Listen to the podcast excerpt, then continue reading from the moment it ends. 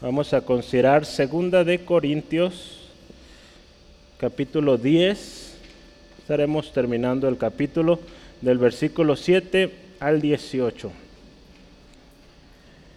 Tuve un poco de dificultad en partir a ese, porque si eran varios versículos, pero eh, podría prolongarse mucho y, y son muy relacionados, entonces mejor seguir de corrido. Vamos a leerlo. Segunda de Corintios 10, 7 al 18 dice así, la palabra de Dios. Miráis las cosas según la apariencia. Si alguno está persuadido en sí mismo que es de Cristo, esto también piense por sí mismo, que como Él es de Cristo, así también nosotros somos de Cristo. Porque aunque me gloríe algo más todavía de nuestra autoridad, la cual el Señor nos dio por edificación y no para vuestra destrucción. No me avergonzaré, para que no parezca como que os quiero amedrentar por cartas. Porque la verdad dicen, las cartas son duras y fuertes, mas la presencia corporal débil y la palabra menospreciable. Esto tenga en cuenta tal persona, que así como somos en palabra por cartas, estamos ausentes o estando ausentes, lo estaremos también en hechos estando presentes porque no nos atrevemos a contarnos ni a compararnos con algunos que se alaban a sí mismos, pero ellos, midiéndose a sí mismos por sí mismos y comparándose consigo mismos, no son juiciosos. Pero nosotros no nos gloriaremos desmedidamente, sino conforme a la regla que Dios nos ha dado por medida para llegar también hasta vosotros. Porque no nos hemos extralimitado como si no llegásemos hasta vosotros, pues fuimos los primeros en llegar hasta vosotros con el Evangelio de Cristo. No nos gloriamos desmedidamente en trabajos ajenos, sino que esperamos que conforme crezca vuestra fe seremos muy engrandecidos entre vosotros, conforme a nuestra regla, y que anunciáramos el Evangelio en los lugares más allá de vosotros, sin entrar en la obra de otro para gloriarnos en lo que ya está preparado mas el que se gloría, gloríese en el Señor, porque no es aprobado el que se alaba a sí mismo, sino aquel a quien Dios alaba. Vamos a orar. Dios, gracias te damos por esta palabra. Gracias te doy, Señor, por mi hermano, mi hermana, que con corazón dispuesto hoy están acá. Señor, ruego, hoy tú ministres también a cada uno, conforme a la necesidad, Dios. Todos aquí estamos eh, sirviendo de una u otra manera en el ministerio. Y es importante entender el valor, Señor, entender también hechos, cosas que a veces damos por sentada, pero que necesitan ser aclaradas. Señor, pedimos tu revelación. Espíritu Santo, guíanos a toda verdad. Señor, si alguien hoy se encuentra preocupado con algún dolor, te ruego, Padre, sánale, restáurale, Señor. Gracias por lo que haces, porque lo haces bien. En el nombre de Jesús. Amén. Gloria a Dios. Damos gracias a Dios porque Él es bueno, Él es fiel. ¿Verdad? Yo, días pasados eh, o entre semana, me suele doler mucho mi, mi cadera. Y ayer yo sí oré, dije, Señor, esto me duele re feo. Y yo mañana voy al estudio bíblico y necesito mi cadera bien. ¿Y qué creen? Me levanté hoy y no me dolía nada. Entonces, gloria a Dios. Eh, pues todavía ando y muevo mis pies y no me duele. Gloria a Dios. Entonces yo dije, Dios, gracias por sanarme. Entonces Dios es bueno y, escucha, ¿verdad? Entonces eh, vamos adelante y con esa fe crea usted también que si hay un dolor, malestar, Dios sana. Dios trae obra poderosa. Hechos y aclaraciones en el ministerio. Eh, hace dos estudios iniciamos hablando del el inicio de una defensa. Pablo dedica un tiempo importante a presentar una defensa de su ministerio. Si usted ve los títulos del 10 hasta el 11, o la mayor parte del capítulo 11 habla de, esto, defensa del ministerio. Eh, lo relevante es que, o ya lo veíamos, de hecho la semana pasada y antepasada, es que Pablo no usa argumentos humanos.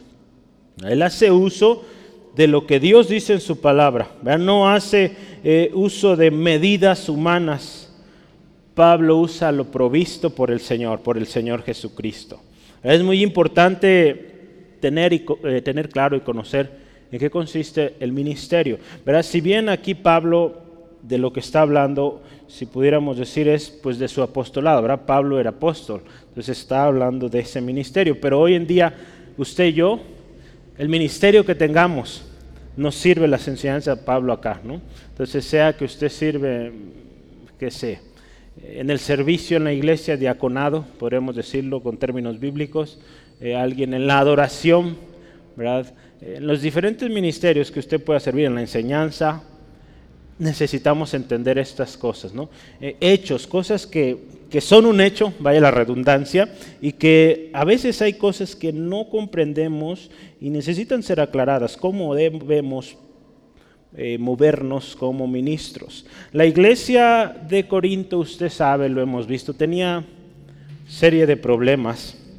Entre ellos, había problemas con respecto a la autoridad, o, a reconocer autoridad o la autenticidad o la eficacia del ministerio de Pablo. ¿verdad? Algunos lo cuestionaban.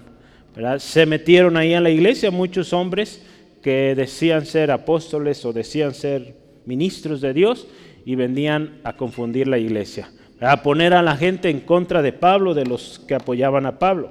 Entonces, hoy vamos a hablar de, esto, ¿no? Eh, ¿Cómo Pablo hace una defensa y él a través de lo que hoy vamos a estudiar da una serie de hechos y vamos a ver también unos sís, así lo vamos a llamar ese tema, los sís en el ministerio y los nos en el ministerio, ¿no? Cosas que sí hacemos en el ministerio, cosas que no hacemos en el ministerio. Entonces, nos va a abrir mucho eh, los ojos. Yo cuando meditaba en esto, le digo, hay veces que estudios me cuestan más, otros menos y otros mucho más, pero estos son de los que un poco más de lo normal, porque hay mucha enseñanza que quisiéramos tomar, pero el tiempo no ajusta, ¿sale? Entonces, somos llamados, escuche esto, a ser ministros, a cuidarnos de los falsos, ¿verdad? Eh, necesitamos usted y yo conocer bien nuestro ministerio digamos, individual, ¿verdad? Cada quien tenemos su ministerio. También necesitamos entender nuestro ministerio como iglesia, ¿verdad? Que nos ha llamado como iglesia. Por eso es importante que conozca la visión, la misión. Eh, y, esta parte de estar atento con los falsos es importante. Identificarlos primero y pues alejarnos de ellos. Eh, si están dentro, pues en ocasiones es despedirlos en otras ocasiones es simplemente estar atento a la conducta, porque a veces Dios, eh, usted sabe, Dios siempre es bueno y grande en misericordia. Y usted sabe también, Jesús en una ocasión habló de esto, eh, el trigo y la cizaña necesitan crecer juntos muchas veces. ¿sí? Entonces muchas veces esa cizaña va a crecer ahí, no la podemos arrancar, porque al arrancarla arrancamos eh, trigo también y qué peligroso es esto, ¿no? Entonces, eh, a veces estarán ahí, pero necesitamos estar atentos, cuidando, porque usted y yo, como ministros de Dios, somos llamados a cuidar la grey, la grey del Señor, así la llama ahí Pedro, vamos a verlo, Pedro, eh, con este texto quiero introducir al primer tema, primera de Pedro 5. Primera de Pedro 5, versículos 2 al 3, un llamado eh, a apacentar la grey. Dice ahí versículo 2, Primera de Pedro 5, apacentad la grey de Dios que está entre vosotros. Escuche esto, cuidando de ella, no por fuerza, sino voluntariamente. Fíjese, el servicio a Dios, lo sabemos, es voluntario, no es a fuerzas. No por ganancia deshonesta, escuche esto, sino con ánimo pronto no como teniendo señorío sobre los que están, sobre vuestro, están a vuestro cuidado, sino, escucha esto, siendo ejemplos. ¿sí? Entonces, mm, es interesante esto, ¿verdad? ¿Cómo cuidamos de la grey que Dios ha puesto en nuestras manos? ¿verdad? No ejerciendo dominio, ¿verdad? siendo ejemplo, ¿verdad? cuidándola, buscando eh, voluntariamente, pero prontos. ¿verdad? Entonces, hoy en día cuesta mucho eso, ¿verdad? Eh, rara vez vemos a alguien, sobre todo en el mundo, ¿verdad? que diga voluntariamente estoy dispuesto siempre. Eso no es común, ¿verdad? Alguien va a estar dispuesto siempre cuando se le paga algo. De otra manera, pues, no. ¿verdad? ¿Mandé? Rebaño es lo mismo, Braulio. Grey, rebaño, es, es, lo mismo. Gracias, Braulio. Sí. Entonces, Grey, rebaño, si hablamos ya en términos de hoy, iglesia. ¿Sí? Entonces, eso es, Braulio. ¿Sí? Muy bien. Entonces, eso es, Dios nos ha llamado a esto, a cuidar de la Grey. ¿Y, ¿Y cómo es que lo vamos a hacer? Entonces, vamos entendiendo primero algunos hechos. Ese es el primer tema. Uno o número uno, hechos. Vamos a ver ahí algunos hechos, creo que tengo aquí anotados tres, se los voy a ir dictando. El versículo 7, o versículos, perdón, del 7 al 11. Vamos a consultar esto. Lo primerito que dice ahí Pablo, eh, ¿se acuerdan antes, o la semana pasada hablamos de la batalla, ¿verdad? Sí, nuestra lucha por la verdad. ¿verdad? Pablo hizo un paréntesis diciendo ahí, las armas de nuestra milicia no son carnales, sino poderosas en Dios. ¿Sí? ¿Sí dice eso? ¿Sí? Para destrucción de fortalezas, ¿verdad? Y todo esto que vimos ya la semana pasada. Entonces, eh, vimos la naturaleza de nuestra lucha y cómo debemos estar listos para la lucha. Pero ya ahora Pablo retoma el tema y dice, a ver, vamos planteando los hechos. A ver, nosotros como ministros, número uno, ¿qué somos? Somos de Cristo. Así, así de fácil. Número uno, o inciso A, si está anotando conforme vamos acá. Inciso A, somos de Cristo.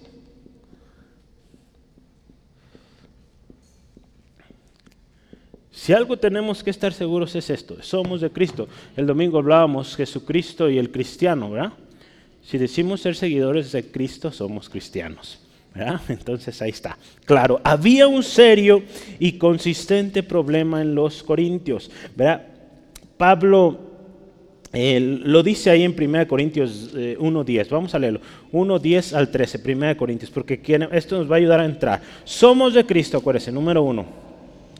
Dice ahí 1 Corintios 1.10, en adelante dice, ruego pues hermanos, por el nombre de nuestro Señor Jesucristo, que habléis todos una misma cosa y que no haya entre vosotros divisiones, sino que estéis perfectamente unidos en una misma mente y en un mismo parecer.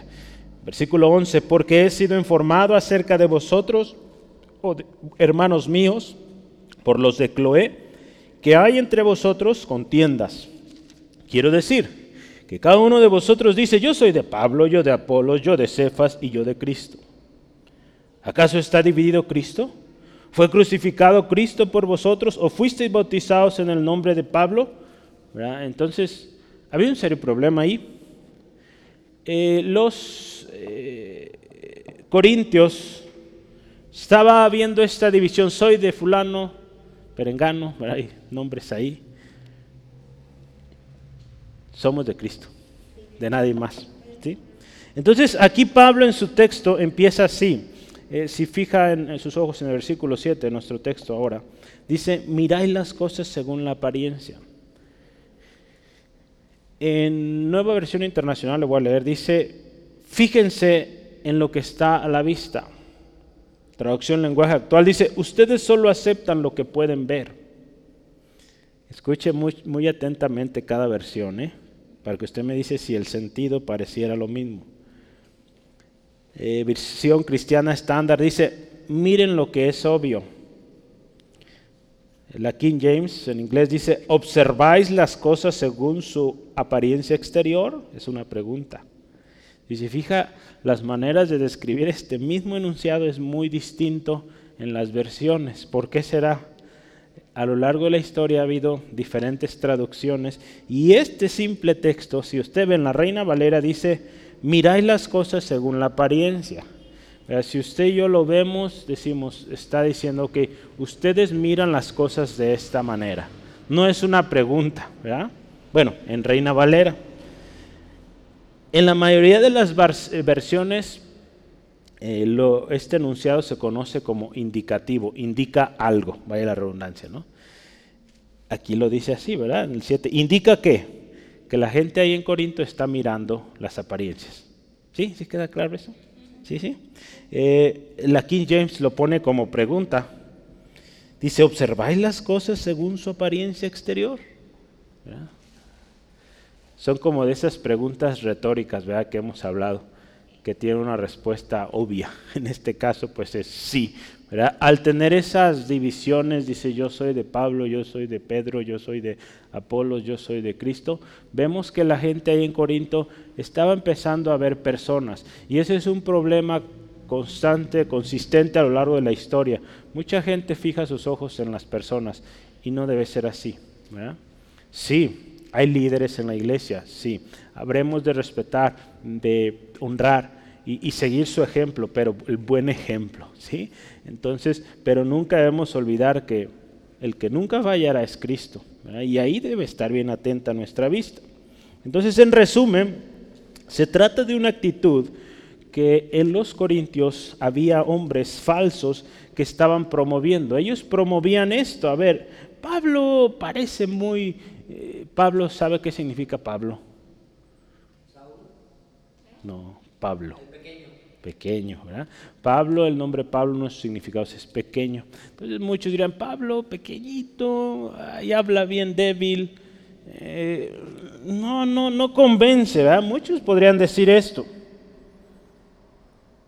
Y eso es lo que hacen los falsos, entran a las iglesias poniendo en cuestión, poniendo en, eh, o criticando, y viven de las apariencias.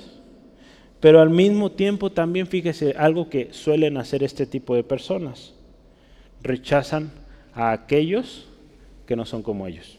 esto es algo tremendo. ¿verdad? Eh, como mucha de esta gente entra a las iglesias, yo creo que usted ha conocido algunos, aquí nos han visitado muchos, y, vienen así, hablando de una y mil iglesias. Estuve en otra iglesia, pero el pastor era esto, esto, o el líder de alabanza, esto, esto, y empiezan.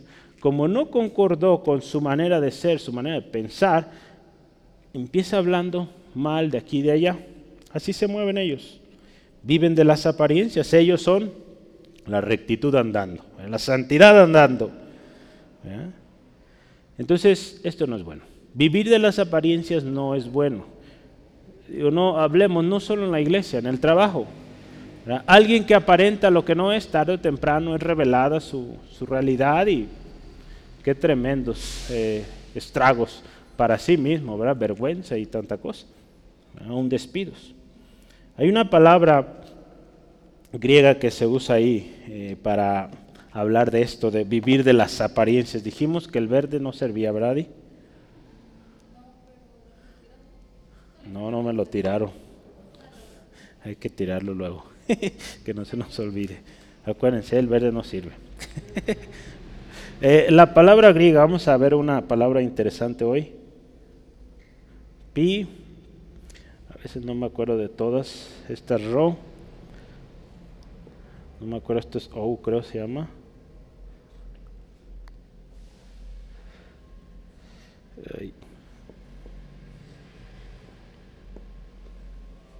Esta palabra se dice pro sopon y significa ahí, aquí dando vueltas, frente, semblante, apariencia. Yo voy, listo. Es una palabra prosopon, frente, semblante, apariencia.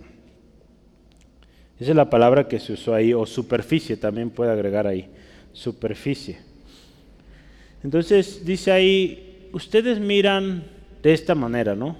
De frente, o solo lo que está ahí, del carátula, el frente, el semblante, el aparente, ¿sí? Entonces, decir ser de Cristo y no reconocer a nuestros hermanos que proceden de manera distinta, que también son redimidos, es lo que está hablando aquí Pablo. Él dice, ustedes están viendo las apariencias, comienzan a criticar, comienzan a decir, este sí es, este no es. En la Biblia tenemos evidencia y comentarios de hombres, hombres de Dios, y entre ellos Cristo también, donde nos muestra que hay una diversidad de ministerios, diversidad en la manera en cómo se opera en el reino de Dios. Y el decir, hoy en día muchas, eh, sectas, religiones dicen ser, nosotros somos los únicos. O aún dentro de lo considerado cristianismo, hay muchas denominaciones que dicen, no, es que ustedes no creen así, ustedes están perdidos. Entonces es triste. Nosotros tenemos algunos conocidos que, que así piensan. Eh, su manera de pensar aún son cristianos, pero dicen, es que ustedes no creen así, ustedes están mal y, y es triste cómo viven porque usted escucha sus conversaciones todo el día, toda la noche, son críticas de los demás. Ahí se deleitan en eso, en criticar a los demás. Es triste cuando se vive de las apariencias, porque todo en tu vida es apariencia. Y si vives juzgando las apariencias. ¿sí? Entonces, eso no está bien, pero en la palabra de Dios vemos cómo en una ocasión, yo quisiera que veamos este texto rápido, Marcos, Marcos 9. Marcos 9. En una ocasión Jesús se encuentra junto con sus discípulos ante una situación. Había otros hombres eh, sanando enfermos. ¿Y qué les dijo Jesús? Vea, los discípulos luego, luego, ¿qué quieres que hagamos? ¿Los detenemos? Vea lo que hizo Jesús ahí. Marcos 9, 38 al 40. Marcos 9, 38 al 40. Juan le respondió diciendo, Maestro, hemos visto a uno que en tu nombre echa fuera demonios, pero él no nos sigue, él no es de los, de, de los nuestros, él no va al centro de fe angulo, ¿verdad? Eh, se lo prohibimos porque no nos, dice, perdón, ya lo, ya lo habían hecho, de hecho, miren, se lo prohibimos porque no nos seguía. Pero Jesús le dijo, no se lo prohibáis, porque ninguno hay que haga milagro en mi nombre que luego pueda decir mal de mí. Porque el que no es contra nosotros, por nosotros es. Fíjese, cómo Jesús eh, de alguna manera explica esto. Si hay alguien que en mi nombre está haciendo milagros, no lo dice ahí, pero gloria a Dios. Gloria a Dios. Porque pues esa persona, si en mi nombre y está siendo respaldado el milagro, pues Dios mismo está haciendo la obra ahí. Y no hay por qué detenerlo, no hay por qué prohibirle, al contrario, adelante, sígalo haciendo. Entonces, e, e, esto es bueno entenderlo, hermanos. Y muchas veces no vamos a coincidir en las maneras, vea cómo usted y yo ministramos, pero habremos de, pues número uno, respetar, ¿verdad? Y también, ¿verdad? Honrar y, reconocer que Dios en su gracia, en su plan, pues tiene a esa persona sirviendo de esa manera. ¿sí? Entonces, eh, cuando entendemos esto, vamos a aprender a que para todos Dios tiene un trabajo, una función, y gloria sea a Él.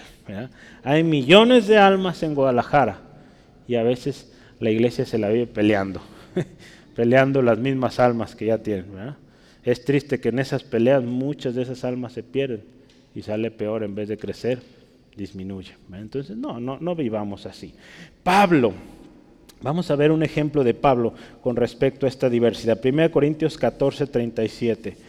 Primera de Corintios, cerca de nuestro texto, lo estudiamos ya hace algún tiempo.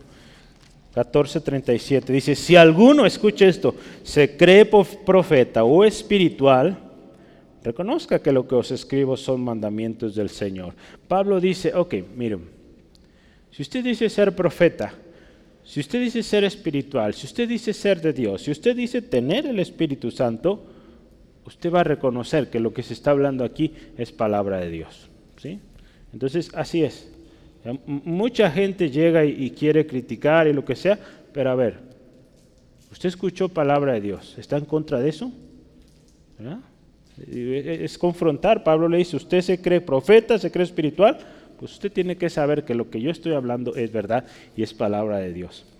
Entonces, si usted habla con alguien y ese alguien reconoce que usted está eh, hablando verdad, claro, usted tiene que hablar la palabra, pues somos, tanto él como usted, de Cristo.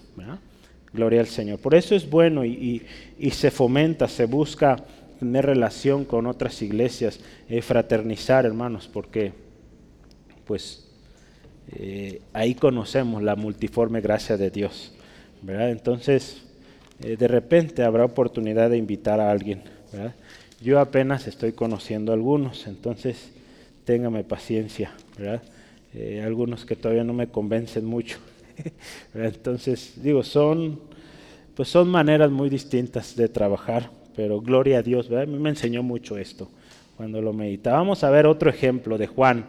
Eh, en Primera de Juan, capítulo 4. Primera de Juan, capítulo 4 versículo 6. Dice, nosotros, escucha esto, somos de Dios. El que conoce a Dios nos oye y el que no es de Dios no nos oye. Escucha esto. Si alguien no le escucha, dice ser cristiano y no quiere escuchar, pues no es de Dios. En esto conocemos el espíritu de verdad y el espíritu del error. Mucha gente que vive bajo la influencia creyendo el espíritu del error. Entonces, si alguien no cree lo que usted dice y lo que usted está diciendo es palabra de Dios, pues esa persona no puede venir de Dios. ¿Sí? Vamos a leer ahí también el versículo 20. Dice ahí, si alguno dice, yo amo a Dios, y escucha esto, aborrece a su hermano, es mentiroso. Pues el que no ama a su hermano, a quien ha visto, ¿cómo puede amar a Dios a quien ha visto? Perdón, a quien no ha visto. Entonces también esta parte, si decimos amar a Dios y no amamos a nuestro hermano, pues ¿dónde está ese amor a Dios? Entonces, al final, fíjese, si alguien dice ser cristiano y hay evidencia en su vida, en su conducta, su manera de caminar, es de Cristo. Y aunque no vaya a la misma iglesia que nosotros, aunque no vista igual que nosotros, es de Cristo. No tenemos por qué pensar que hay solo un grupo selecto de iluminados, con muchas religiones o sectas así lo dicen. Muchos creen es un grupo selecto, nadie puede entrar, solo nosotros y ya. No es así. La gracia del Señor es tan grande. Eh, hemos hablado de la extensión, el poder del Evangelio es para todos, para salvación de todo aquel que cree. Entonces, número uno, somos de Cristo. ¿Qué otra cosa vamos a ver? Son hechos, cosas que debemos tener por hechos. Si usted reconoce a Cristo, alaba a Cristo, sirve a Cristo, somos de Cristo. Número dos, o inciso B, acá eh, vamos un poco más rápido, tenemos autoridad.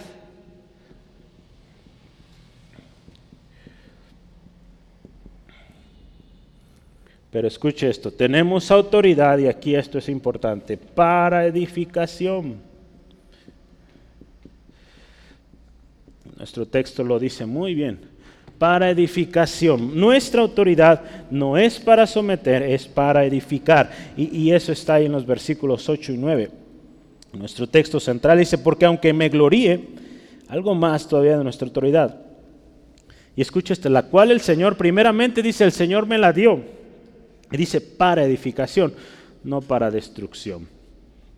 ¿Sí? Entonces, todo lo que hacemos todo lo que hacemos ahí en 1 Corintios 14, 26, todo lo que hacemos es y debe ser para, ¿qué? Edificación. Edificación. Honra y gloria a Dios, pero para edificación en este, en este contexto. ¿sí? Para edificación. 1 eh, Corintios 14, 26 dice, ¿qué hay pues, hermanos? Cuando reunís, cada uno de vosotros tiene salmo, tiene doctrina, tiene lengua, tiene revelación, tiene interpretación. Escuche, hágase todo para edificación. Así es, todo lo que hacemos. Y si Dios nos ha dado autoridad es para edificar. Pablo reconoce aquí que tiene autoridad. Dice, autoridad que me ha dado el Señor, ¿verdad? Pues somos de Cristo, tenemos autoridad. Jesucristo nos ha dado autoridad, pero aclara el hecho de que esta autoridad siempre debe ser para edificar, ¿sí? Nunca para destruir. ¿Sí? ¿Sí, amén? Hay una lectura aquí, un enunciado. El poder en la iglesia escuche esto, no proviene del magistrado civil, no proviene de, alguna institución de gobierno que nos haya dado la autoridad, no es así, ¿verdad? Ni de un pueblo que haya dicho, tú eres, o democracia, no, no es así, únicamente de Cristo. ¿sí? La autoridad que tenemos o el poder que la iglesia tiene viene de Jesucristo. Jesucristo es, escuche esta palabra, y hoy va a aprender también latín, un poquito de latín. Cristo es esto, fíjese, Calvino lo, lo describía así, solus dominus et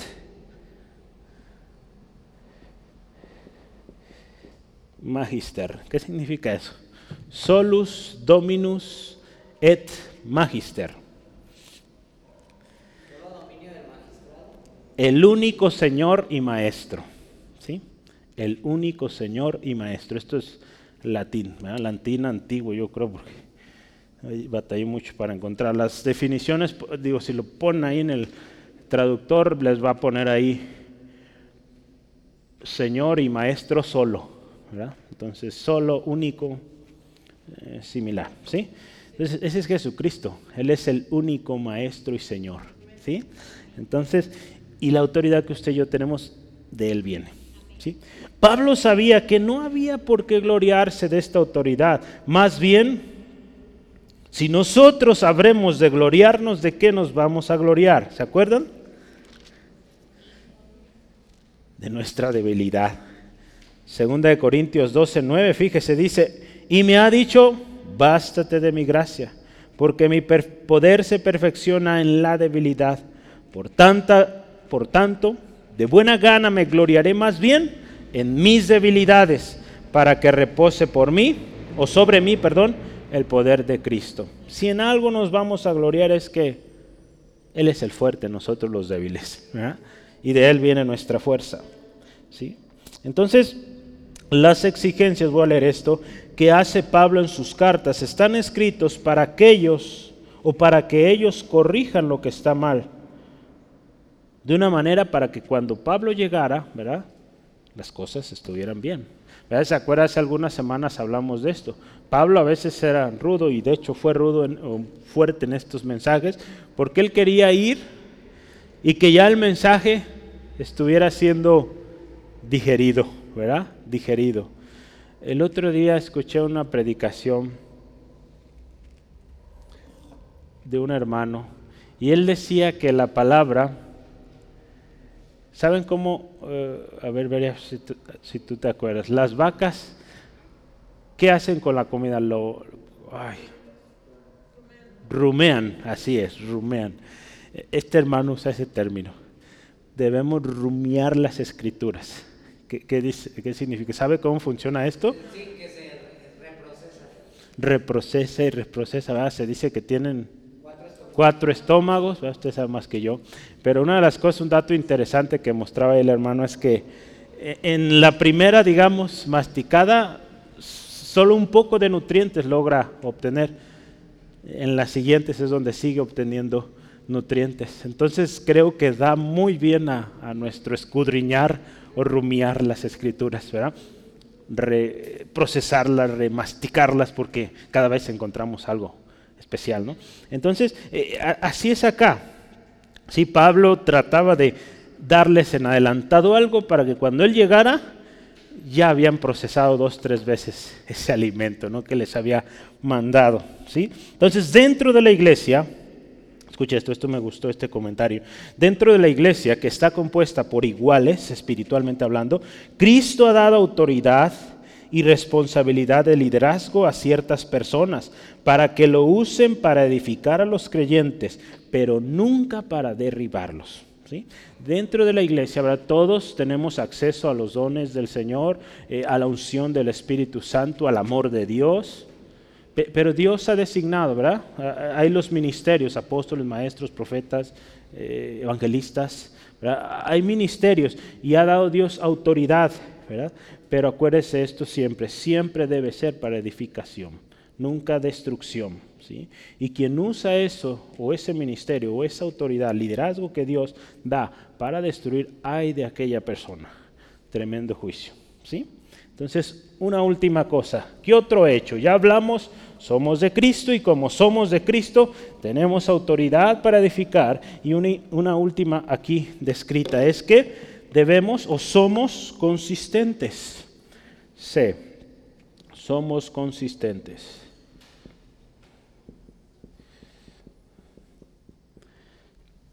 Ahí si quiere póngale presentes y ausentes. Como Pablo ahí lo pone, ¿sí? Somos consistentes estando presentes y ausentes, ¿sí? Los adversarios de Pablo usaban mm, Usted sabe, Pablo está hablando a gente en Corinto, Corinto una ciudad grande, de mucha gente muy capaz, muy profesional, y ellos, dice aquí, hablaban de una manera profesional, o llegaban a la iglesia hablando de una manera excelentísima, con el fin de sacar dinero a los ingenuos. Pero en cambio el mensaje de Pablo, hoy en día hay mucho de eso, ¿verdad? Gente que llega hablando muy bonito, muy elocuente, porque quiere sacar dinero. Pero al contrario, el mensaje de Pablo, ¿cómo era? Sencillo, directo, sin artificios o sin complicaciones y además gratis. Imagínense. Lo que significaba pues, para quien creyera a sus difamadores, las palabras de Pablo significaban nada, ¿verdad? Porque dice, no, pues eh, Pablo ni cobra y luego muy sencillo su lenguaje, pues eh, prefiero estos que hablan más, que a veces ni entienden, pero se oye más bonito, ¿no? ¿verdad? Entonces, eh, así se movía esta gente y por eso le decían a Pablo, en las cartas pareces fuerte, pero en la presencia o, presente no es tan, o tu apariencia no, no refleja. Hace algunas semanas hablamos, bueno, no recuerdo cuándo, más bien meses fue hace ya buen rato, que hablamos de esto. No se trata, acuérdese, del mensajero, ¿verdad?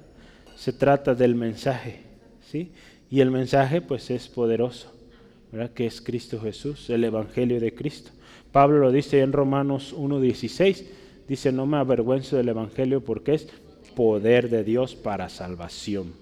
Entonces, eh, no se trata de, esta persona, de este cuerpo, se trata del mensaje y ese es el poderoso. ¿sí? Entonces, eso debemos tener muy en mente, ¿sí? muy en mente.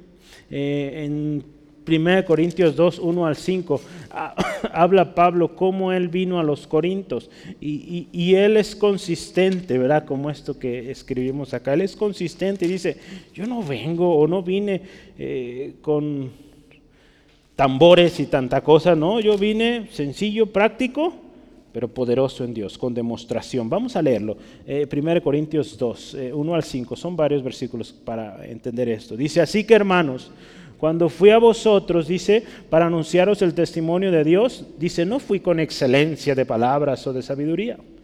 Pues me propuse no saber entre vosotros cosa alguna, sino a Jesucristo y a este crucificado. Y estuve entre vosotros, vea esto, con debilidad y mucho temor y temblor. Y ni mi palabra ni mi predicación fue con palabras persuasivas de humana sabiduría Muchos hacen uso de esto y hay cursos enteros, eh, bootcamps y todos esos términos que se usan hoy para hablar de eh, cómo mejor hablar en, tu predicación y todo esto. Eso es secundario y esa gracia Dios la da. No digo que sea malo ese tipo de cosas, pero mucha gente enfoca eh, toda su atención en eso y no en la palabra, no en el mensaje. Si no, fíjese, dice Pablo, yo vine con demostración de espíritu o del espíritu y de poder, para que vuestra fe no esté fundada en sabiduría de los hombres, sino en el poder de Dios. Cuando alguien basa su predicación, basa su, su estrategia, eh, su misión, visión como iglesia, cuando lo basan en, en estas cosas, humana sabiduría o, palabras, eh, metodologías humanas, eso va a fracasar. Porque el día de mañana va a surgir una nueva metodología y ese negocio se va a acabar. Entonces, cuando usted y yo basamos nuestro ministerio eh, en el poder del Espíritu Santo, eh, en lo que Dios hace, eso va a durar y durar y durar y no se va a acabar. Entonces, por eso es importante. Más adelante, Pablo eh, él les dice a los hermanos ahí, yo estoy dispuesto a aplicar la disciplina. Aun cuando para muchos yo parezca débil, dice, voy a tomar la autoridad. ¿Se acuerdan? Lo veíamos la semana pasada.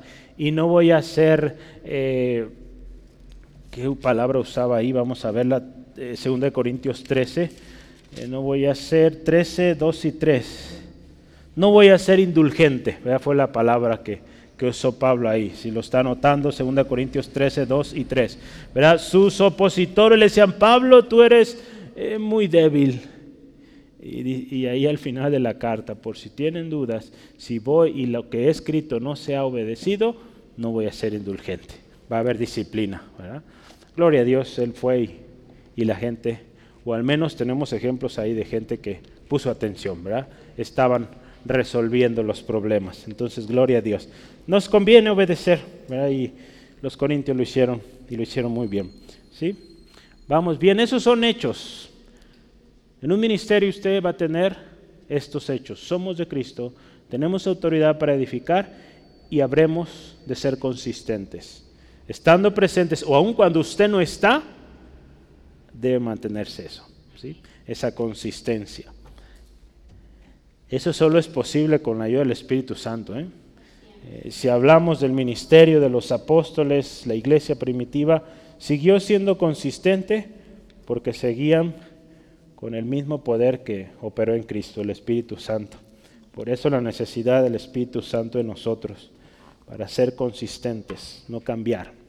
Alguien que no es lleno del Espíritu Santo siempre está buscando nuevos métodos, nuevas estrategias. Vamos adelante. Los nos, vamos a empezar ahí por los nos. Número dos, los nos. Los nos en el, en el ministerio, vamos a anotar. Versículos 12 al 15a, hasta la primera parte del 15. ¿sí? Los nos. Pongan mucha atención, vamos a ir, vamos bien de tiempo, creo. Dice ahí primero, hay un no ahí en el versículo 12. ¿Quién me ayuda con el primero?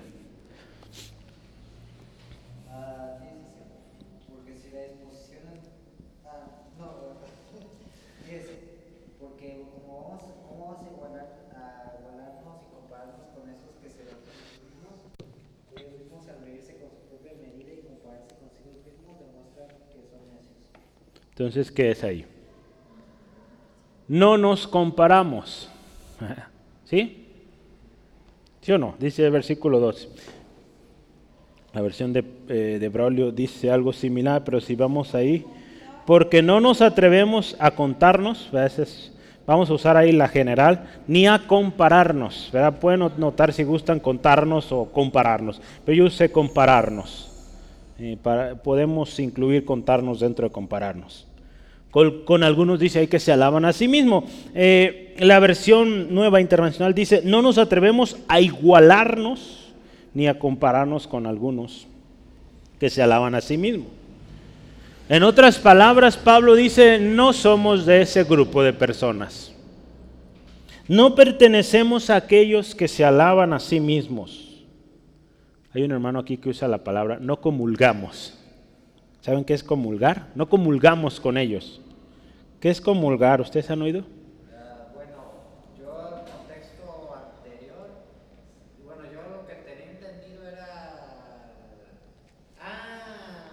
comulgar viene, va relacionado un poco. Comulgar es coincidir en ideas o pensamientos o sentimientos. Entonces no coincidimos o no tenemos comunión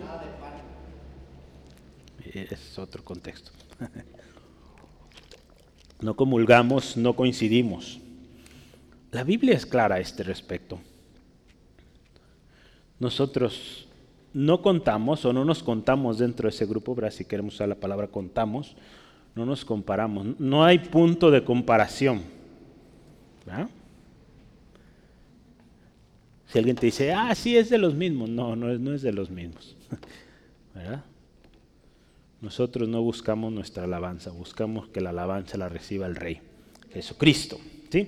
Y, yo quiero que, vea esto, la palabra de Dios nos dice mucho sobre esta actitud eh, que muchos promueven de alabarse a sí mismos.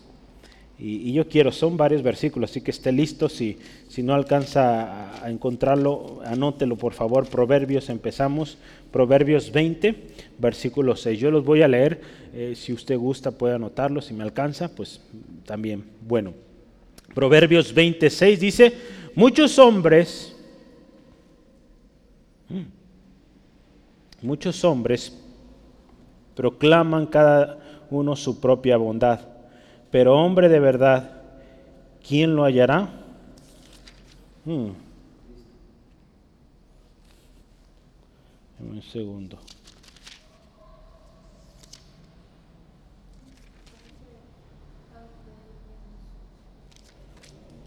Habla del, del necio que...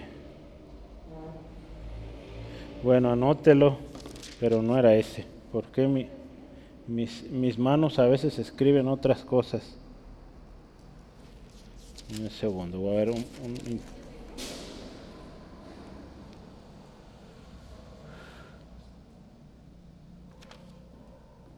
es del necio que se alaba a sí mismo. Un segundo, ahorita lo hallamos.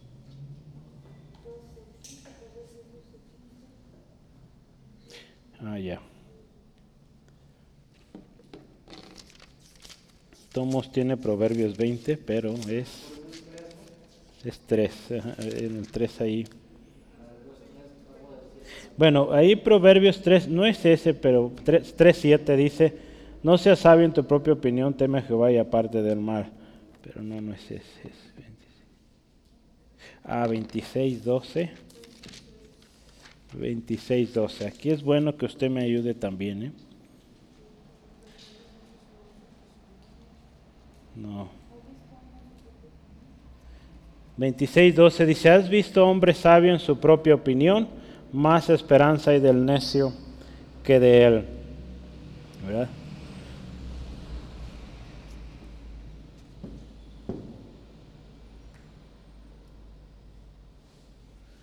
Se lo debo y usted lo busca. Bueno, más bien usted se lo dejo de tarea, busque cuál es ese texto. Y ahorita por tiempo no voy a alcanzar, pero esos extra que les di funcionan y, dan también, porque habla de, eh, en nuestra propia opinión, pensar que, pues, estamos bien, nos autojustificamos, nos alabamos. Eh, eso no está bien, ¿sí? Ah, hay, hay uno más, permítame, voy a revisarlo antes de Isaías. No.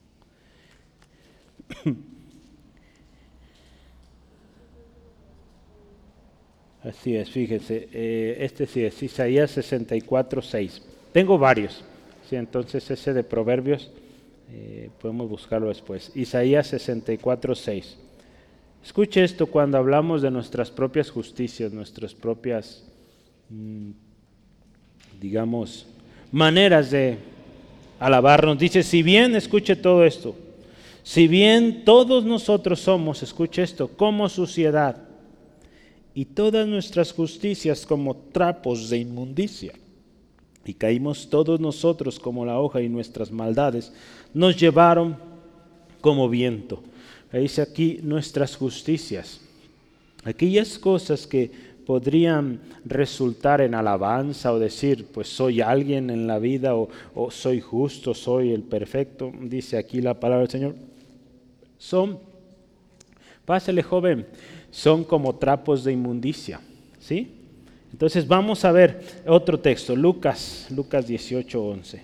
Lucas 18, 11. Lucas 18, 11. Dice así la palabra del Señor. El fariseo, ¿se acuerda esta historia? El fariseo puesto en pie, oraba consigo mismo de esta manera, Dios, te doy gracias porque no soy como los otros hombres, ladrones, injustos, adúlteros, ni aun como este publicano. ¿vea? Y vea lo que resultó. Vino con este orgullo, no soy como este, como aquel, y como este que está aquí cerquita. No tiene ni vergüenza, ¿verdad? De, eh, de juzgar a aquel. Este hombre se justificaba a sí mismo, pero en su justificación él mismo se estaba alabando a sí mismo. Si usted sabe y ve la historia al final, dice, el publicano salió justificado y este fariseo salió igual. Entonces de nada sirve alabarnos. No nos comparemos, no nos contemos con ellos.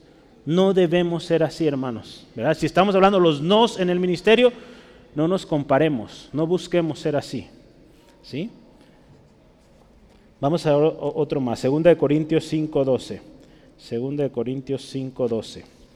Falta uno más, 2 Corintios 5:12. Dice así la palabra de Dios, no nos recomendamos pues otra vez vosotros, si nos damos ocasión de gloriarnos por nosotros, para que tengáis con qué responder a los que se glorían en las apariencias y no en el corazón. Fíjese, se basan en las apariencias, no hay algo genuino en su corazón. Entonces dice ahí la palabra, no nos comparemos, no nos recomendemos a nosotros mismos, no. ¿Verdad? Un último, Apocalipsis, Apocalipsis 3, 17. Apocalipsis 3:17. Vamos a ver este. Porque tú dices, esto lo leíamos el domingo, yo soy rico y me he enriquecido y de ninguna cosa tengo necesidad y no sabes que tú eres un desventurado, miserable, pobre, ciego, desnudo. Tú dices, yo soy alguien rico, alguien de posición, pero dice el Señor, no tienes nada. Entonces, por eso no es bueno andarnos comparando. ¿Sí? Entonces ese es un no, el primer no. Como ministro usted no viva comparándose, porque el que vive comparándose está viviendo de apariencias. Y esto no es bíblico, no agrada al Señor. Porque cuando nos empezamos a comparar, empezamos a tomar esas actitudes como el fariseo. Es que yo hago esto, esto y aquello. Ay, pero él parece que lo hizo muy bien y, y toca muy bien. No, pero es que yo hago esto y esto. Y empezamos a hacer esas comparaciones, empezamos a autojustificarnos y eso no está bien. ¿sí? Nuestras justicias son como trapos de inmundicia. Nosotros somos sujetos, acuérdense, lo hemos dicho mucho, sujetos de la gracia de Dios. Vamos adelante, inciso B. Otro no, otro no en el ministerio. Versículo 13, váyalo buscando. No nos gloriamos desmedidamente.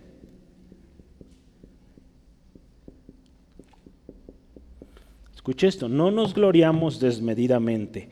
Eh, la nueva versión internacional dice, no vamos a jactarnos más de lo debido. Eh, acuérdense, el ser humano tiende a ser orgulloso, a gloriarse de sus logros, a decir, yo he logrado esto y aquello algo que se oye mucho es, yo tengo tantos años en el ministerio.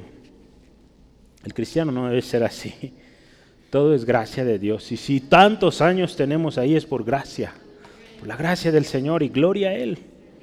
No es algo que debemos eh, pues tomar para someter a otros o que nos escuchen o que nos obedezcan.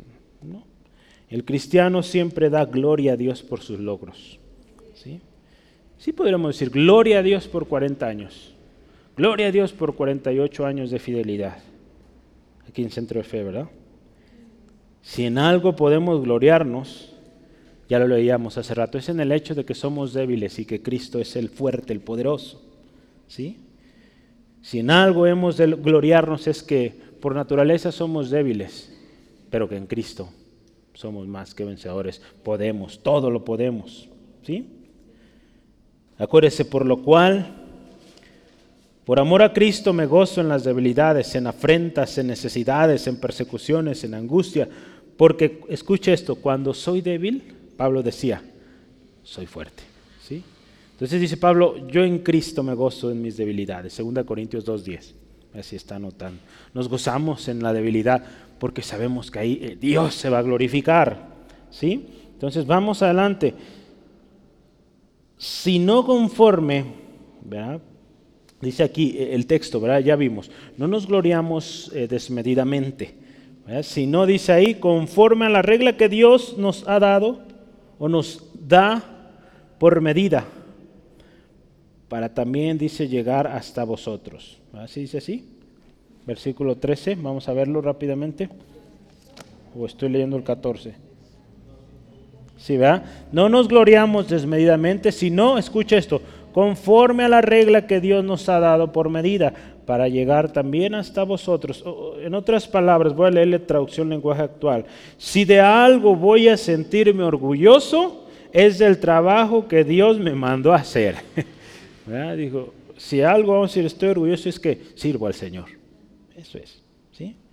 Y, algo que añade aquí, y ustedes son parte de eso. Entonces, gloria a Dios.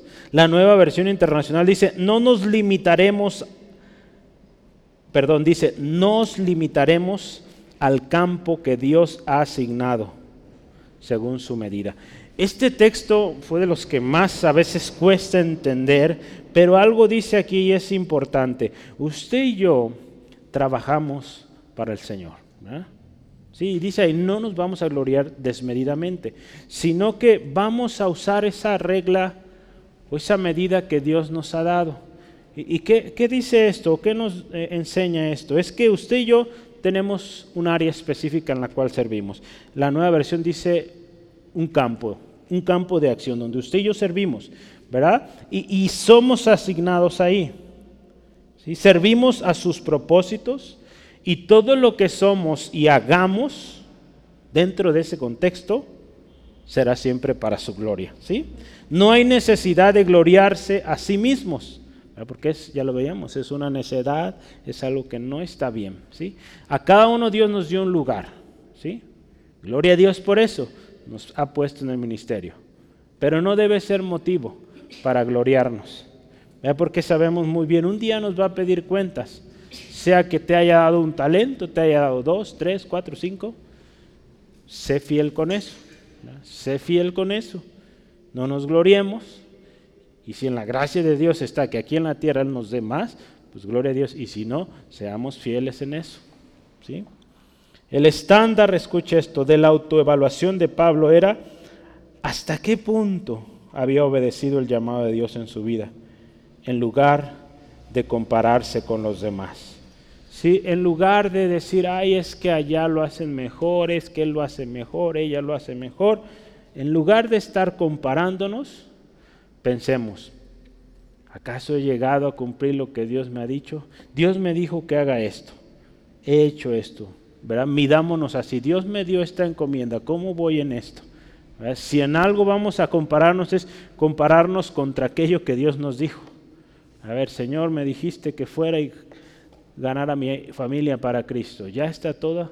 No, no está. Ah, pues hay mucho trabajo que hacer todavía. ¿Sí? Entonces, y, no compararnos con otras personas, otros ministerios. No debe ser así. Mucho menos gloriarnos. ¿Sí?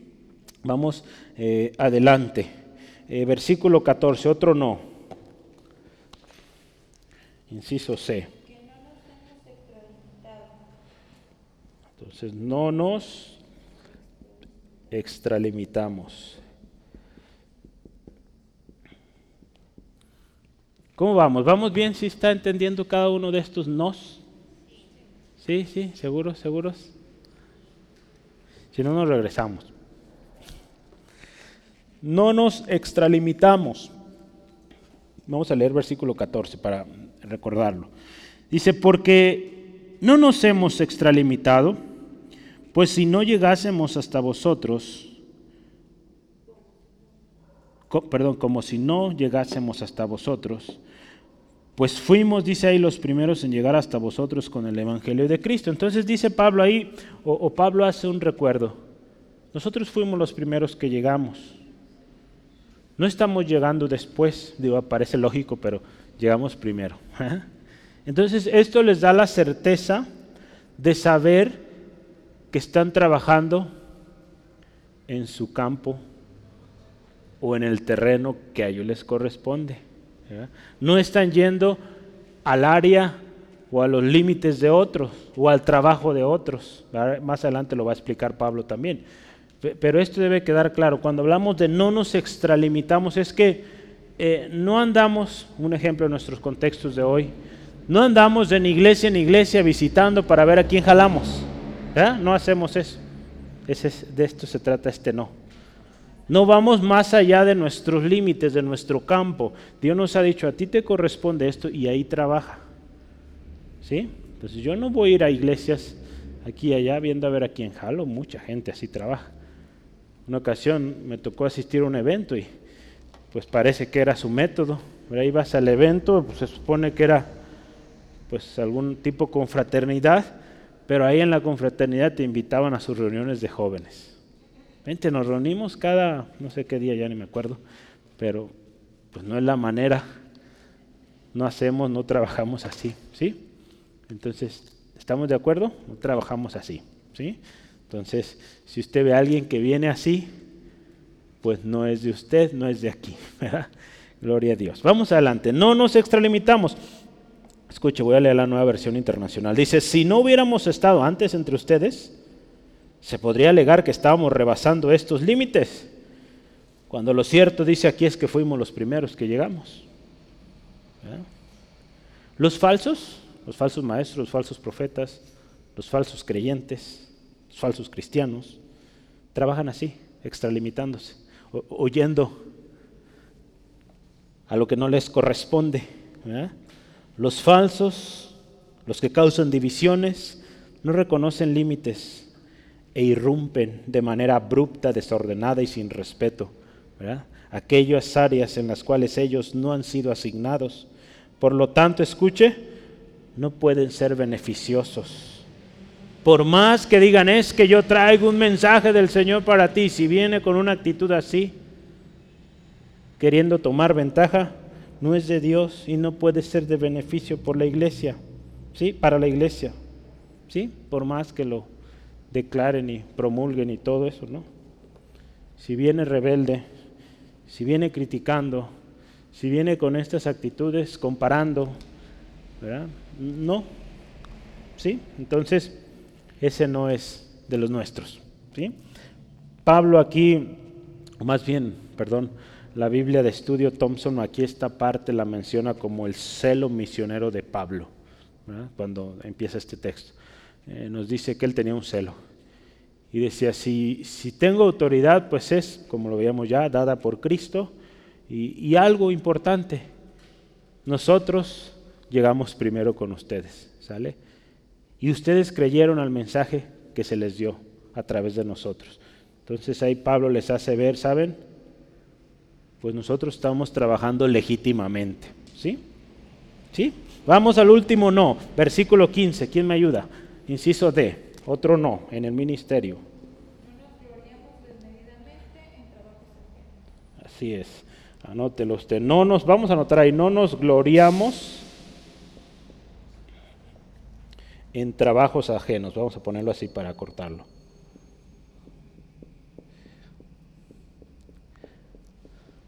Si se fija, este punto y el anterior están ligados. No nos gloriamos en trabajos ajenos. El anterior es como no nos inmiscuimos, no, no irrumpimos, no nos metemos en campo ajeno. Aquí dice, pues no nos jactamos, no nos presumimos de trabajo, del trabajo de otros.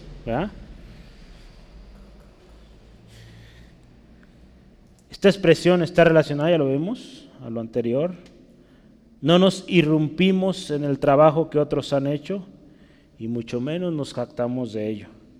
Jesús advierte, hermanos, de aquellos, dice la palabra, que se visten de oveja, pero dentro, dice, son lobos rapaces, Lucas 7, 15 al 16. Entonces muchos van a entrar así, vestidos de oveja, pero son lobos dentro. Entonces es importante estar alerta, ¿verdad? Estar alerta y ver el fruto de aquellos que vienen al trabajo ajeno, ¿verdad? Muchos así se mueven, vestidos de oveja, al trabajo ajeno para robar. Un buen ejemplo de alguien, para este tengo, y, bueno, da ejemplo, el ejemplo de esta persona encaja muy bien en todo esto. Eh, hay la historia de un hombre que fue reconocido por alguien que no se comparaba, no se contaba con este tipo de personas, no se gloriaba desmedidamente, no se extralimitaba, ni se gloriaba en trabajos ajenos. Con esto no quiero decirle, no es que aquí pues solo va a haber predicadores o maestros o, gente que enseña aquí, no más de nuestra congregación. ¿No? ¿Verdad? Sí podemos tener hermanos de otros lados que nos acompañen, compartan, pero van a ser gente que, que tenga estos nos, ¿verdad? que no quiera gloriarse del trabajo ajeno, algo que ha pasado mucho, ¿verdad? Eh, que no esté buscando ventaja, llevarse almas, ¿no? ¿verdad? Entonces, ni gloriarse mucho menos. ¿sí? Hubo una persona, usted ha escuchado de él, Apolos, Hechos 18. Yo quiero que usted vea cómo Apolos está en cada una de estas características. Eh, Hechos 18, 24 al 28. Vamos a ver rápidamente. Hechos 18, 24 al 28 dice así la palabra. Llegó entonces a Éfeso un judío llamado Apolos, natural de Alejandría. Escuche esto, varón elocuente, poderoso en las escrituras. Pablo había estado en Éfeso ya. Ahí en Éfeso estaba Priscila y Aquila, ¿sí? y otros hermanos que Pablo había enseñado, que Pablo había ministrado. Entonces llega Apolos, un hombre sabio, elocuente, eh, poderoso, dicen las escrituras. Vea, hasta ahorita va bien. Este había sido instruido en el camino del Señor y siendo espíritu de espíritu fervoroso, hablaba y enseñaba diligentemente concerniente al Señor. Aquí vemos ya algo importante este hombre hablaba, sí, de una manera preciosa, fervorosa y tremenda, pero dice, hablaba concerniente al Señor. En otras palabras, se sometía a la enseñanza de Cristo, ¿sí? aunque solamente en este caso conocía el bautismo de Juan. Y escuche 26, y comenzó a hablar con denuedo en la sinagoga, pero cuando lo oyeron Priscila y Aquila, le tomaron aparte y les pusieron más exactamente el camino de Dios. Y queriendo él pasar a Acaya, los hermanos le animaron y escribieron a los discípulos que le recibiesen y llegado él allá, fue de gran provecho a los que por la gracia habían creído, porque con gran vehemencia refutaba públicamente a los judíos y demostraba por las escrituras que Jesús era el Cristo. Vea qué gran diferencia de este hombre. Cuando alguien viene de manera genuina a realmente apoyar, a edificar con la autoridad que Dios nos ha dado, ¿verdad? porque este hombre dice, hablaba con poder de palabra de Dios. Cuando alguien viene para edificar, ¿por qué no recibirle? Y, vea lo que sucedió aquí en Apolos. Eh, dice, él quería ir a otros pueblos y ¿qué hicieron los hermanos? Vieron su, fervor, dijeron, ¿sabes qué? Ahí te una carta de recomendación. Adelante, sigue adelante porque vas a bendecir al pueblo de Dios allá. Eh, usted ve también ejemplo de sumisión. Priscila y Aquila lo toman aparte, le explican, seguramente le hablaron del Espíritu Santo y entonces este hombre aceptó la instrucción, aunque ya era alguien muy capaz, muy preparado, aceptó la instrucción de Priscila y Aquila. Entonces muy distinto a estos de los cuales ya hablábamos, ¿sí? que viven comparándose, gloriándose de trabajos ajenos, interrumpiendo eh, sin respeto, sin honor. ¿sí? Entonces, Apolos es un buen ejemplo. ¿Sí? Muy bien. ¿Vamos bien? ¿Sí? Vamos a ir ya al final. Los, ¿cómo creo que se va a llamar el último? Los cis. Los cis en el ministerio. Los cis en el ministerio. En otras palabras, lo que sí hacemos.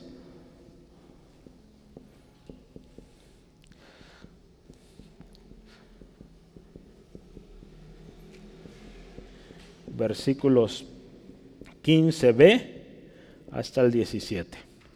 Dice, ay, nos faltó uno. El último se lo va a aprender de memoria es la conclusión. ¿Sí? Vamos rápido. Los cis. Vamos a ver el primero. Ahí dice la palabra en versículo 15b o la segunda parte. Dice, lo que sí vamos a hacer es esto. Mm. Esperamos que conforme crezca vuestra fe, seremos muy engrandecidos entre vosotros conforme a nuestra regla. Acuérdense, cuando habla de nuestra regla es nuestro campo, cómo Dios nos va a medir en lo que Él nos asignó. ¿sí? Entonces dice, ¿qué, ¿qué, es o qué sí vamos a hacer número uno? Esperamos que su fe crezca. ¿sí? Entonces vamos a poner, esperamos que su fe crezca.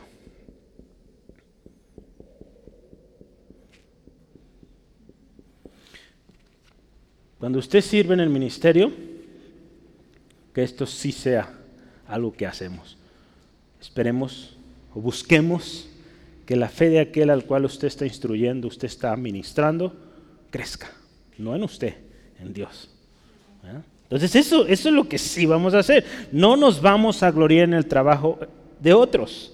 Al contrario, buscamos que la fe de aquellos a los que ministramos crezca. Y por consecuente, como dice ahí, nuestro campo de acción o nuestro gloriarnos, dice ahí, también crece. Pero va a crecer conforme a nuestra regla. ¿verdad? Lo que veíamos en versículo 3, lo que Dios nos ha dado por medida, ¿sí? Entonces, nosotros simplemente hagamos esto. Aseguremos que la gente ponga su mirada en Cristo, que su fe crezca en el Señor, ¿verdad? Y, animarle cuando está en la prueba, hermano, cree en el Señor. Dios va a obrar, Dios va a obrar de manera sorprendente, poderosamente. Cree en Él. Y, y gloria al Señor. Esa persona va a crecer en fe, y su campo de acción o su campo de influencia va a crecer. ¿verdad? Usted ya ha ganado uno. Y ese que ganó va a ganar a otro y así se va a ir, ¿no? Pero usted asegúrese que la fe de esa persona crezca. ¿sí? Entonces, ore por eso. Recordemos que la diversidad de los dones y ministerio es que todos crezcamos, porque somos parte de un mismo cuerpo. ¿sí? Entonces, ese es el objetivo. Anote, por tiempo no alcanzamos, pero ahí Efesios 4, 11 al 16 habla de los diferentes ministerios. Pero dice hasta que todos lleguen a la estatura del varón perfecto, a la medida, hasta que todos lleguen a esa estatura, a ese nivel. ¿sí?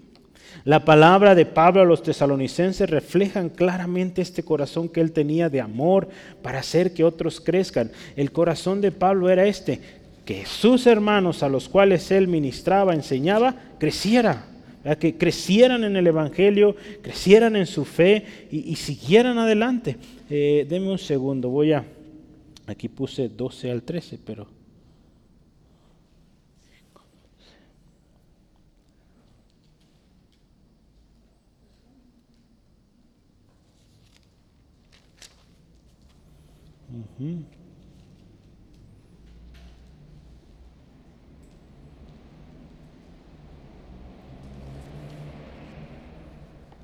Sí, es 3, 12 al 13. Primera Tesalonicenses 3, 12 al 13.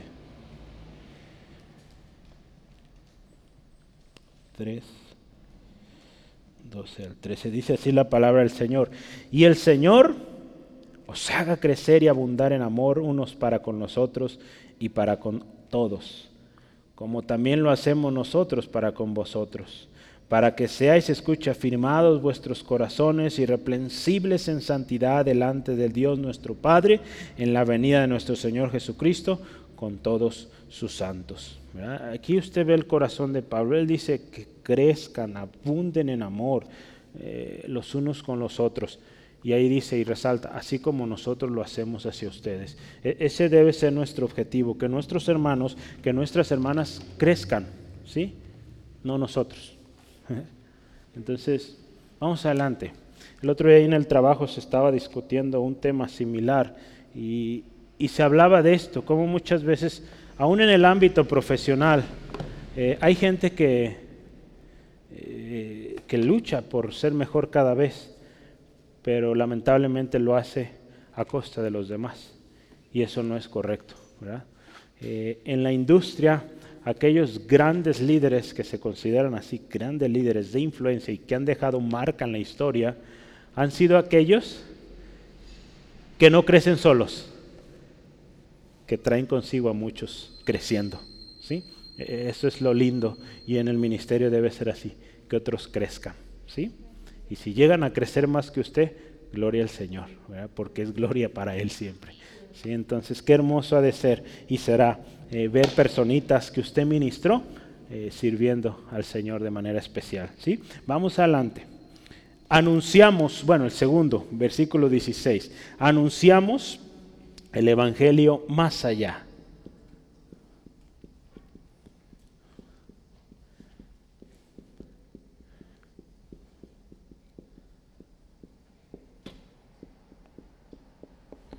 Si algo vamos a hacer es ir siempre más allá. Ahí están las misiones, por ejemplo. Pablo estaba ocupado en aquellos lugares donde no había llegado el Evangelio, no se había proclamado, en especial los gentiles. Usted se acuerda el llamado de Pablo en Hechos 9, capítulo, versículo 15, perdón. Eh, Jesús le dice a Ananías que este hombre es instrumento útil para que vaya, dice ahí, predique a los gentiles, a reyes, a gente de, de eminencia. Entonces Pablo, usted puede ver sus viajes, sus cartas, siempre dirigidas a esos pueblos no alcanzados. Entonces esto, anunciar el Evangelio más allá. Vamos a ver para que usted lo, vea ahí en el texto. Dice, y anunciaremos el Evangelio en lugares más allá de vosotros. ¿sí? sin entrar en la obra de otro para gloriarnos de lo que ya está preparado. ¿Sí? Entonces fíjese, Pablo dice, ¿saben qué? Yo me imaginaría Pablo, ¿sabes que este pueblo ya hay una iglesia ahí, ya está, no sé, tal discípulo, vamos al siguiente pueblo, ahí no hay nadie, gloria a Dios. Vamos y ministremos ahí, ¿sí? Esa es la labor eh, misionera que debemos seguir y tener, ¿verdad? Siempre ir más allá, yendo a aquellos lugares donde no han sido alcanzados. El corazón de Pablo siempre era ir más allá, extender más el Evangelio, descubrir nuevos campos donde sembrar la preciosa semilla. Así debemos ser. Ese debe ser nuestro ejemplo hoy. Con respecto a esta actitud, Jesús nos dice, ¿no decís vosotros, aún faltan cuatro meses para que llegue la siega? Jesús nos dice, alzad vuestros ojos y mirad los campos porque ya están blancos para la siega. Juan 4:35. Jesús nos dice, alcen la mirada, hay mucho que, trabajar, mucho campo que, que trabajar. Pablo nos pone un ejemplo de cómo debemos o cómo hemos de buscar ser influencia en esos campos más allá de nosotros. ¿Cómo lo hizo Pablo? Escuche esto. ¿Cómo le hizo Pablo para poder llegar más allá?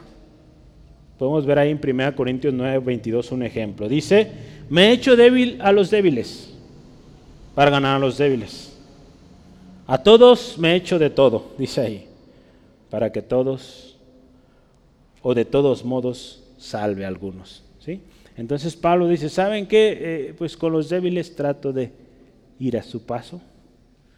Con los fuertes, pues trato de seguirles el paso. Con el fin de que sean salvos de ellos. No todos, ¿verdad? porque no todos van a llegar al final, pero algunos. Y eso será gloria a Dios. ¿Sí? Entonces, si algo vamos a hacer, y es un sí definitivo, es ir más allá, extendiendo el Evangelio. El último sí, versículo 17. ¿Quién me ayuda? Versículo 17, el último sí. Pues el que quiera que lo Señor. Entonces, ¿qué es? Si algo hacemos es que nos gloriamos en el Señor. ¿sí? Nos gloriamos en el Señor. Sí, nos gloriamos en el Señor. Nuestro gloriarnos no debe ser orgullo, no debe ser jactancia. Nuestro gloriarnos debe resultar en gloria a aquel que es digno de toda alabanza y ese es el Señor Jesucristo. ¿sí? Yo quiero leer unos dos últimos textos, Salmos 44, 8. Dice así la palabra del Señor, 44.8 Salmos. Dice, el Dios, o en Dios nos gloriaremos todo el tiempo y para siempre alabaremos su nombre.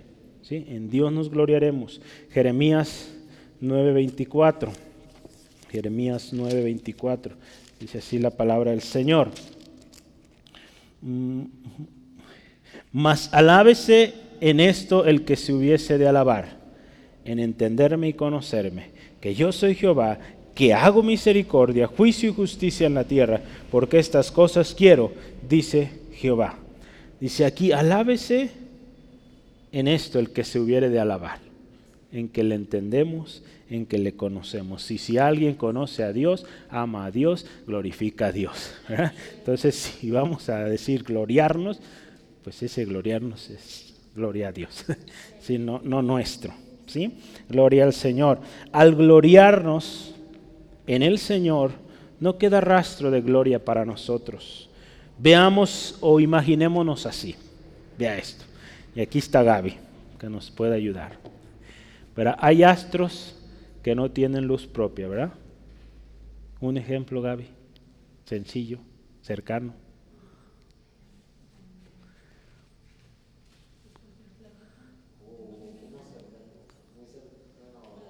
La luna, ¿verdad? La luna refleja la luz del sol, ¿verdad? Al final, usted la ve bien bonita, pero no tiene luz propia. ¿O sí, Gaby? Refleja la luz del sol. Así veámonos nosotros. Reflejamos la luz de Cristo, ¿sí? De aquella luz que alumbra a todo hombre. Juan 1.9, ¿verdad? La luz de Cristo. Cristo, la luz, la luz de la vida, ¿verdad? Esa luz es la que usted y yo reflejamos. ¿Sí? Entonces, ya son las ocho. No se asuste, ya me lo terminamos. Ya voy en la conclusión, ya voy a leer la conclusión, de hecho. Pero no nos vamos a ir sin que antes se aprenda el texto. Versículo 18, por favor. Si me permite, no va a ser más de siete minutos, pero aprendámonos el texto. ¿Sí? Versículo 18. Vamos a la cuenta de tres. Versículo 18. ¿Sí? ¿Listos? Una, dos, tres. Porque no es aprobado el que se alaba a sí mismo, sino aquel a quien Dios alaba. Está muy sencillo, otra vez. Porque no es aprobado el que se alaba a sí mismo, sino aquel a quien Dios alaba. A ver, ¿quién ya lo puede decir?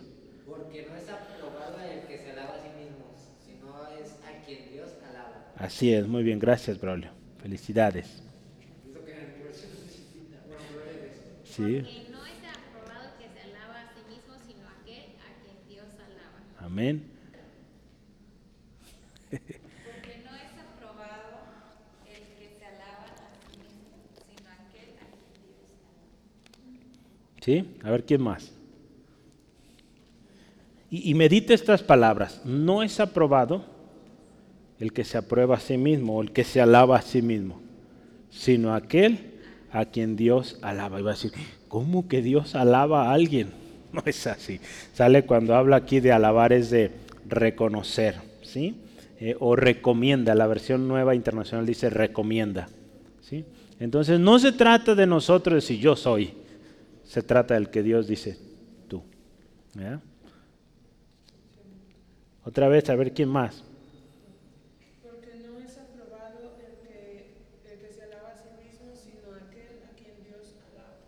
Así es. Amén, amén. ¿Quién más? ¿Quién más? Moni.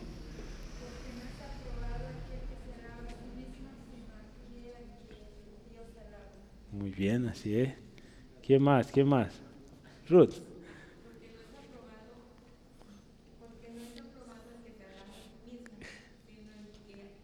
Aquel. Así es, muy bien.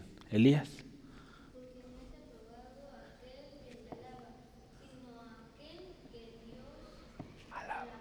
Amén, amén. ¿Quién más? ¿Quién más nos falta?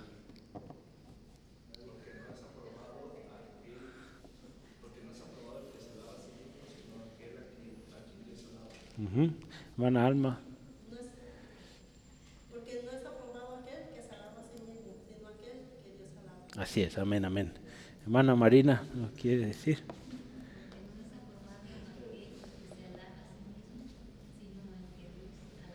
Amén, amén, sí es, ¿sí?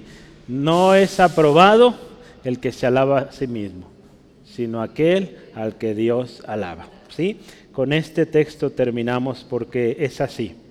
Somos de Cristo, Él nos ha dado autoridad para edificar. Somos de Cristo y vamos a ser consistentes estando presentes y ausentes, ¿verdad?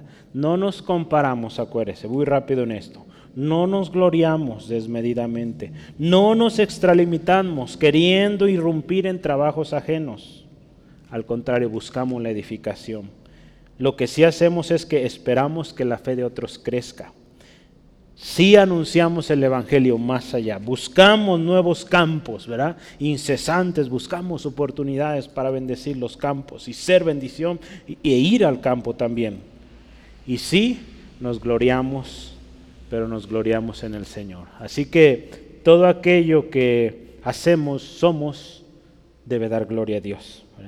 Entonces, dicho lo anterior, sirvamos a Cristo, llevemos el mensaje de Cristo más allá y demos siempre gloria a Dios a través de nuestras vidas y ministerio. ¿Sí? Vamos orando. Gloria a ti, Padre eterno. Gracias por tu palabra viva, preciosa y poderosa. Señor, hoy creemos que esto es palabra tuya, Señor. Hoy, Señor, entendemos que somos de Cristo porque seguimos a Cristo, buscamos su ejemplo, seguimos su ejemplo, Señor. Gracias porque en la diversidad de dones y ministerios nos has dado un área de influencia, un campo de acción. Queremos ser obedientes, diligentes, Señor. Y Señor, si hay gloria, será la gloria que se da a ti, Señor. Señor, líbranos de querer aceptar gloria para nosotros. Siempre gloria a ti, Señor. Señor, si alguien nos dice que hemos hecho algo bien, podemos decir gracias, pero gloria a ti, Señor. Gloria a ti, Señor, porque gracias a ti pudimos hacer aquello. Si no fuera por ti, no hubiéramos podido o no hubiera tenido el efecto que tú quieres que tenga, Señor, el ministerio que nos has dado, Señor. Gracias Dios, porque a través de nosotros tu gloria se va a mostrar, Señor. Danos sabiduría, danos firmeza, Señor, para decir no a la autoexaltación, a decir no a la comparación, a decir no a esas actitudes que dañan al cuerpo. Espíritu Santo, danos guianza para que todo lo que hagamos siempre, siempre sea para edificación del cuerpo de Cristo y todo resulte en alabanza y gloria a ti. Señor, también danos sabiduría para identificar los malos, los falsos y apartarnos de ellos. Señor, gracias, porque tú estarás con nosotros y seremos una iglesia que va más allá. Una iglesia que no está quieta, sino que está buscando campos donde no ha llegado el Evangelio para llevarlo y ser bendición ahí, Señor te damos gloria y alabanza. Señor, si alguien aquí o nos escuchará más tarde que necesita reencontrarse contigo Jesucristo, quizá en un tiempo estuvo y se alejó, hoy día, hoy es el día de reconciliación.